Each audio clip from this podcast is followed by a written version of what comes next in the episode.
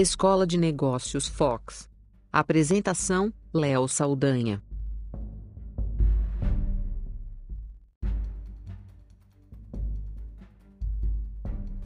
Olá, eu sou Léo Saldanha e esse é o Foxcast.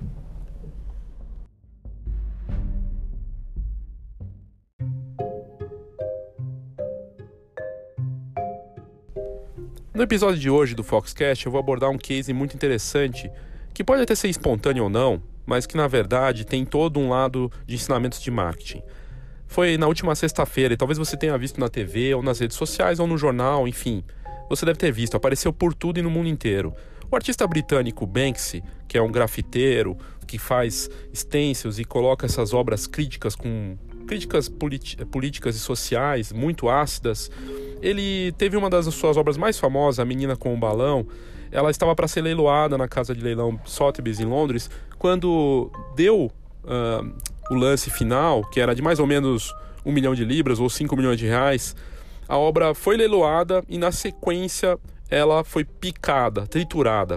Uh, a, a obra começou a baixar na própria moldura e começou a ser triturada ali. Tinha um triturador na parte de trás da tela da obra e foi um caso espetacular porque chamou a atenção de todo mundo e vamos analisar por várias uh, óticas aí bem interessantes. Primeiro, eu não lembro de ter visto alguma coisa assim no mundo da arte antes. Uma obra que foi leiloada e que automaticamente se autodestrói. Uma obra autodestrutiva. Isso é um caso inédito. Segundo, também que alguém estava lá, algumas pessoas, várias pessoas filmaram, publicaram nas redes sociais e isso deu uma repercussão fortíssima. Como ele é um artista que não tem rosto, o Banks é um artista britânico que apareceu com força nos últimos anos, virou livro, virou produto, está em produtos dos mais variados possíveis, quer ele queira ou quer não. Existem comunidades, existe uma conta que teoricamente é oficial dele no Instagram. Ninguém sabe ao certo quem é o Banksy. E tem todo um lado aí interessante dele, inclusive de não mostrar o rosto, não mostrar quem é, que também traz um ensinamento pra gente, que a gente já vai abordar.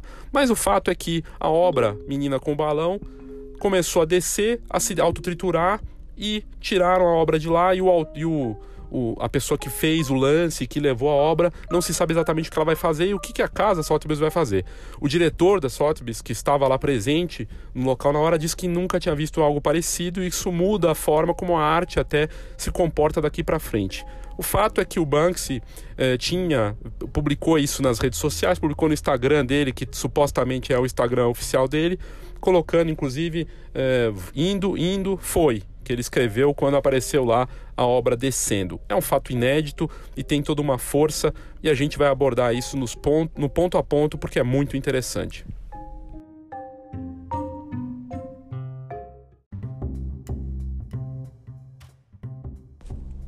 Então vamos lá, vamos falar um pouco sobre o que aconteceu, sobre a ótica do marketing, e é uma forma bem bacana de ilustrar isso e traz realmente ensinamentos para a gente. A obra autodestrutiva do Banksy, da, que se autodestruiu na última sexta-feira, é ao mesmo tempo uma instalação de arte em tempo real e uma bela jogada de marketing, mesmo que ele não queira. E me parece que quer sim. Ele fez ali uma, uma, uma afirmação muito forte e o mais curioso de tudo é que depois do que aconteceu, da obra se autopicar, porque ela não, não se picou completamente, não ficou totalmente triturada, eles retiraram, muita gente falando, os próprios uh, usuários de redes sociais e tudo mais, dizendo que provavelmente a obra vai valer até mais agora que aconteceu isso. E é um caso inédito e único. E tudo que é único, tudo que é escasso tem mais valor. Mas vamos lá. É, você, eu não sei se você viu esse caso, mas é, enfim, o Banksy ele realmente ele é, sempre foi um anônimo, alguém que nunca mostrou quem ele é. Ele, muita gente diz que ele é um dos integrantes da banda Massive Attack do, do Reino Unido, uma banda inclusive que eu gosto bastante. E eu posso dizer, eu estou abordando esse assunto porque eu também sou fã do Banks. Eu tenho alguns livros dele e já vi, tive a oportunidade de ver uma obra dele, algumas obras dele em Nova York.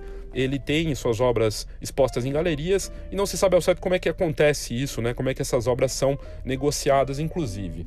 Mas uh, ele não só está presente com obras, como também com ideias e conceitos que vão além de obras só com uh, os grafites dele, os stencils. Uh, ele criou um parque de diversões que na verdade era mais para um parque de um, meio que um parque distópico, uma coisa meio pesadelo, assim, que é uma crítica ao nosso momento, político e social mundial, que é o Disneyland, que foi criado tem alguns anos no interior do Reino Unido, que durou pouco tempo, era um tempo eh, que tinha ali do, do, parque e que trazia uma clara crítica à Disney e a essa coisa da, do, da civilização do espetáculo que a gente vive hoje. E basicamente uma das questões que a gente pode levantar aqui é a questão do propósito, que é um dos P's que a gente aborda nesse novo P do marketing, da fotografia e na arte também. Sem propósito, não tem como você ter claramente uma, uma obra sua é, com identidade. Você tem que ter uma causa, um propósito, os valores teus naquilo que você faz. E esse exemplo do, do Banks é claro nisso. Ele tem, sempre tem algo a dizer de verdade, né? E no fim, a arte, ela realmente deve ser desconfortável para quem está confortável e confortável para quem gosta de deixar os outros, os outros desconfortáveis, né? É, é bem isso.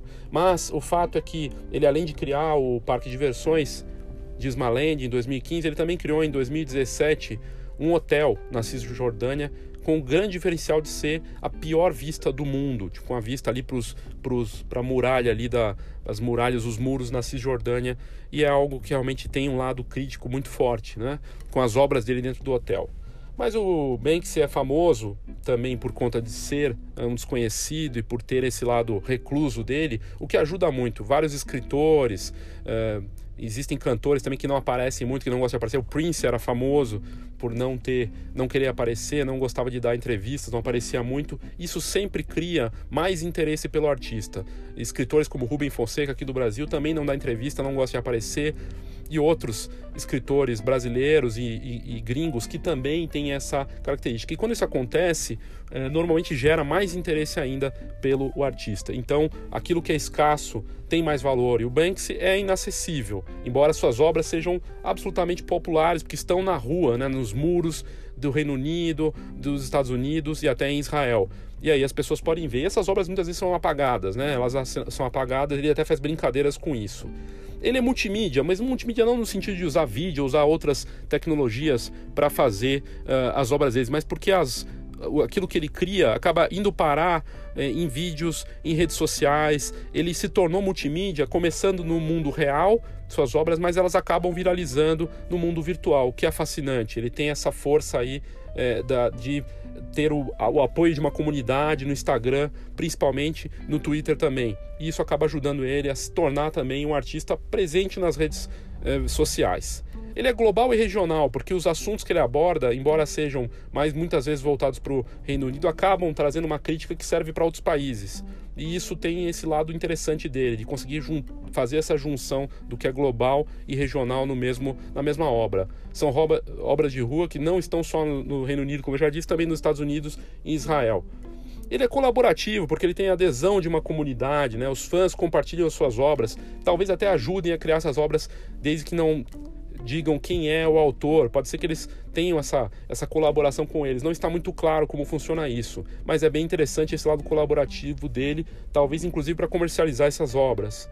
O Banksy tem uma assinatura, você vê uh, uh, o que ele cria e você sabe exatamente que é Banksy, porque tem um estilo. E todo fotógrafo, todo artista, autor, todo mundo que cria gosta de ser identificado sem precisar ter uma assinatura tão nítida. Ele não precisa nem assinar embaixo que é Banks, que as pessoas sabem que é. Isso é o sonho de todo fotógrafo, de todo diretor, de todo mundo, né? De não precisar ter uma assinatura. Aliás, esse é o sonho de todo artista, não deveria ser diferente na fotografia. E o marketing em tempo real, né? Não existe melhor case do que esse do Stencil, que foi triturado na Sotheby's na última sexta-feira. Descendo a obra ali, sendo triturada, alguém filmou, dizem até que pode ter sido ele, mas ninguém, sabe, ao certo, cria essa, essa aura em cima dele e foi transmitido depois para as redes sociais apareceu até aqui no Brasil, em, em, na, na, nas principais redes de TV, na Rede Globo, em outros canais, com muita força. O propósito, eu já falei, fica claro aqui que a arte que serve ao propósito do artista, né? questionando o próprio mundo da arte, questionando as coisas, né? É a frase famosa, né, que deve realmente é, deixar desconfortável os as pessoas é, de uma forma que é, conforte o artista. Né? A, a, arte tem esse papel crítico e isso é muito interessante. Né? E é, além de tudo isso, ele é híbrido, né? As, as obras dele, elas ocorrem no mundo real, mas também ganham força no ambiente digital, graças a, justamente aí ao Instagram com vídeos, ao Twitter, ao Facebook com fotos e tudo mais. E ele é anticonsumo, mas mesmo sendo anticonsumo, anti, antiprodutos, anticapitalista, vamos dizer assim, ele acaba vendendo. Suas obras são vendidas e vão parar uh, em não só em galerias, mas também em cadernos, camisetas. Os livros dele são muito vendidos. Ele acaba vendendo até mais por conta disso. De certa forma, isso pode ajudá-lo. Eu imagino que isso ajude ele de uma forma a conseguir financiar novos projetos e ter novas ideias. Então, é, é muito interessante ver todo esse lado dele de uma presença e de um branding único, né? de uma identidade de marca muito forte, porque ele tem uma causa e tem um propósito. E, e, isso é muito interessante. Alguém que pode continuar suas obras, que os anos passem, como ele não tem rosto, não tem uma cara, até pode ser passado o bastão para outras pessoas que sigam essa causa, esse propósito, sem a necessidade de ter uma pessoa exatamente por trás, mas sim um grupo. É sem dúvida nenhuma uma, um fato é, muito interessante que dá para a gente tirar vários ensinamentos do marketing, nesse caso do Banksy com seu anti-marketing, que é um marketing fortíssimo.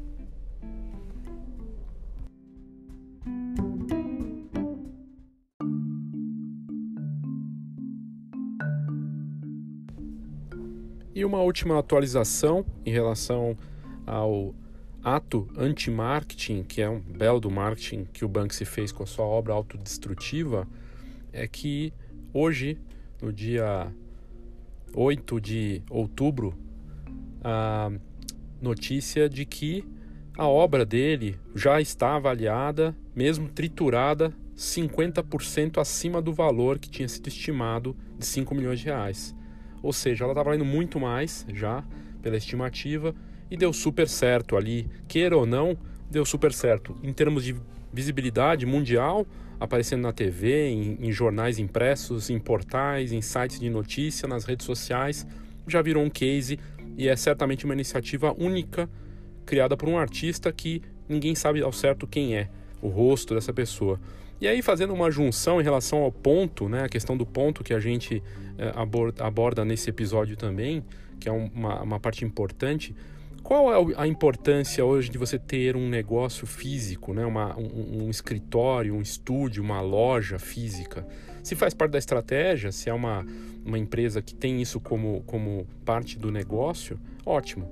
E, e, tem acontecido também de grandes empresas que eram totalmente digitais abrindo pontos físicos. É o caso da Amazon, que é um gigante nos Estados Unidos e que abre pontos físicos.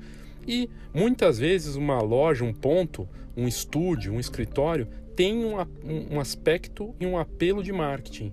Porque é, é, uma, é um, um local que cria uma divulgação pelo próprio espaço em si. Vai ter sua marca ali, vai ter seus produtos, vai ter o contato com as pessoas. Então tem uma importância muito grande a parte presencial, mas a gente pode considerar hoje que o ponto, de certa forma, também é o espaço digital, virtual, a sua presença nas redes sociais, a sua participação online. Não há menor dúvida também que isso é super importante. Então, eu só queria fechar esse episódio com essa última atualização super recente aí de que a obra do Banksy já está avaliada em 50% acima do que ela foi é, leiloada ali na, na, hora do lance, depois que foi triturada. No fim, a, uma, uma verdadeira instalação que ele fez, uma instalação em tempo real, uma coisa muito doida, que deu resultado, deu mídia, queira ou não, tenha sido proposital ou não, é fantástico, é um case incrível e o Banksy certamente é, uma, é um exemplo de, de ponto também. Ele está presente é, tanto no digital quanto presencial, com suas obras em, nas ruas, né, nos, nos muros. É, ele também ab, abriu pontos com é, um parque de diversões distópico, uma coisa muito é, crítica e ácida que ele criou ali, e um hotel na Cisjordânia com a pior vista do mundo, que essa é a chamada, também ali um mesmo aspecto crítico social. Ou seja, ele tem uma presença online e presencial física, que é um case também fantástico. Agora com essa obra aí causando furor. É isso, gente. Um abraço e obrigado.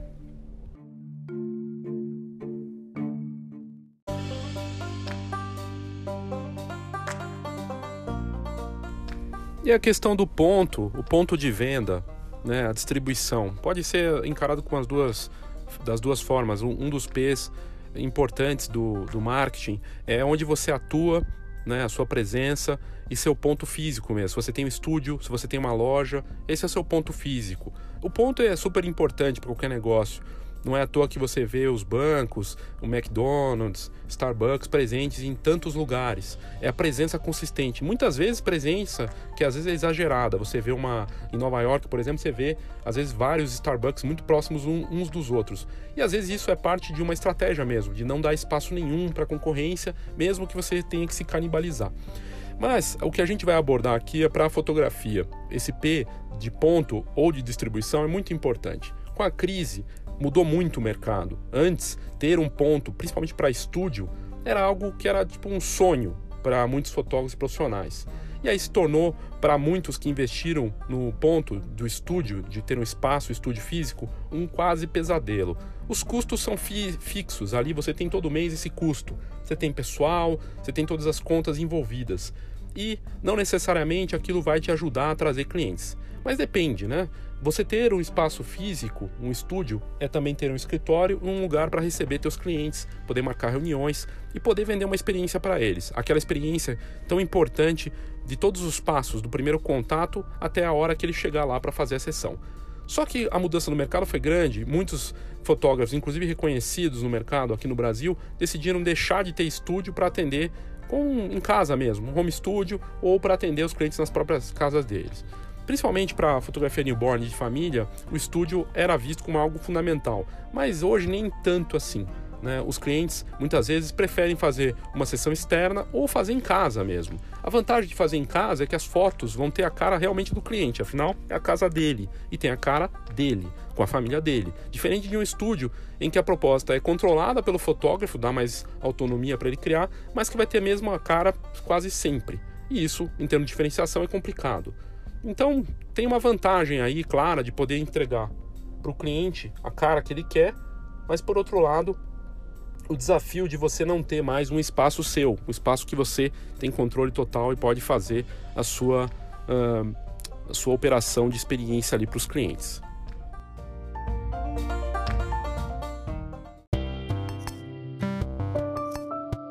Participe da próxima turma da Escola de Negócios Fox dia 29 de novembro em São Paulo. Uma atividade de imersão e com conteúdo personalizado para ajudar no seu negócio de fotografia. Saiba mais pelo e-mail atendimento@fox.com.br.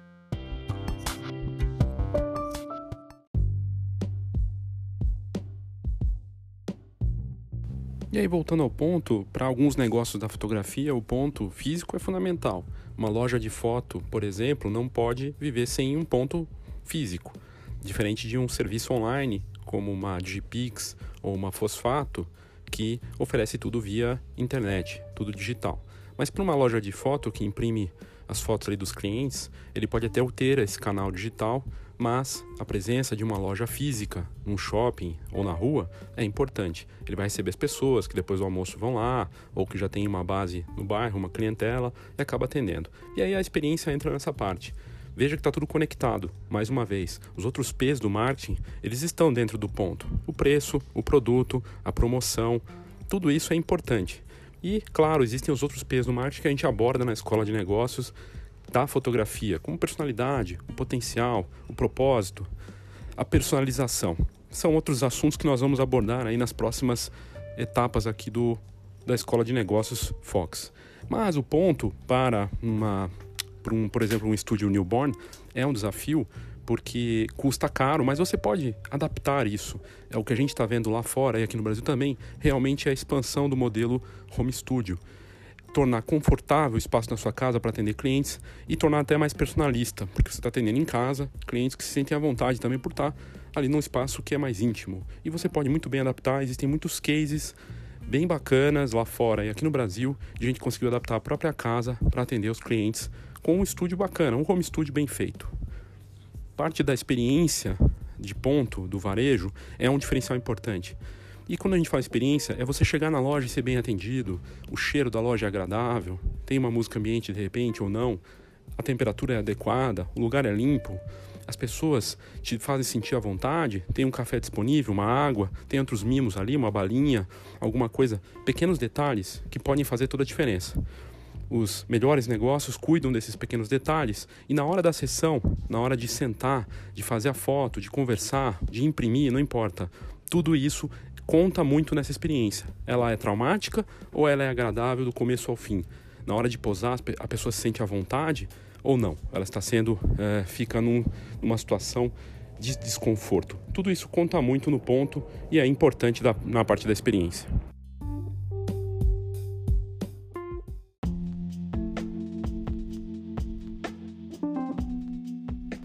Quando eu falei de integração, que tudo está, está ligado, os P's, os diferentes P's do negócio, produto, o ponto, o preço e a promoção estão interligados. E o ponto pode muito bem hoje ser considerado até o teu site, a tua presença digital, a sua presença nas redes sociais. Como você está posicionado ali, você recebe de certa forma os clientes. Quando eles comentam, quando eles entram no seu site, eles estão tendo uma experiência também na tua forma de distribuir a sua marca nos diferentes locais é o que se fala de estratégia integral ou uma estratégia realmente de é, múltiplos canais hoje, que é o chamado omnichannel, que é um, um, um termo muito usado de mercado para varejo, em que a, o fato de você ter um ponto físico, ter um escritório, ter um estúdio físico, não impede você de ter essa presença importante nas redes sociais e no ambiente digital. E é muito desafiador, porque se o site é muito bonito, bacana, bem feito, com design super incrível, uma interface boa, com todas as informações, e na hora da experiência, da sessão fotográfica, seja ela na sua casa, no home studio, ou no estúdio que você tem, ou na casa do cliente, essa experiência não corresponde àquilo que a pessoa encontra no site, você tem um problema. Todas essas etapas têm que ser avaliadas. Não existe uma resposta pronta, como a gente sempre costuma dizer aqui. Não existe receitinha de bolo, até porque cada caso é muito específico e você tem que adaptar a sua demanda para as suas condições de trabalho e aquilo que você pode ou deve oferecer para o cliente. Então é bem mais desafiador do que parece. Mas certamente não dá mais para isolar um ponto físico de um ponto digital.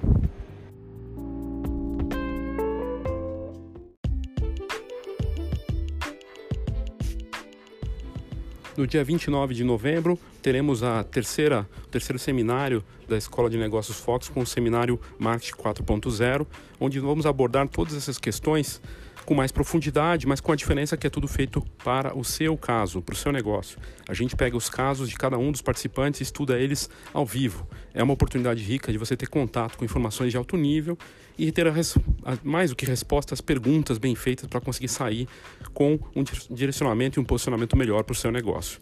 Dia 29 de novembro, aqui na Fox. Se você quiser mais informações para participar dessa turma com vagas limitadas, mande o um e-mail leo@fox.com.br ou no WhatsApp 11 99123 4351, dia 29 de novembro aqui em São Paulo. Obrigado, gente, até a próxima.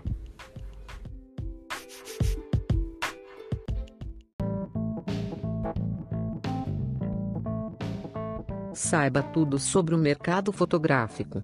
Acesse fox.com.br. Tendências, negócios e inspiração para quem vive fotografia. fox.com.br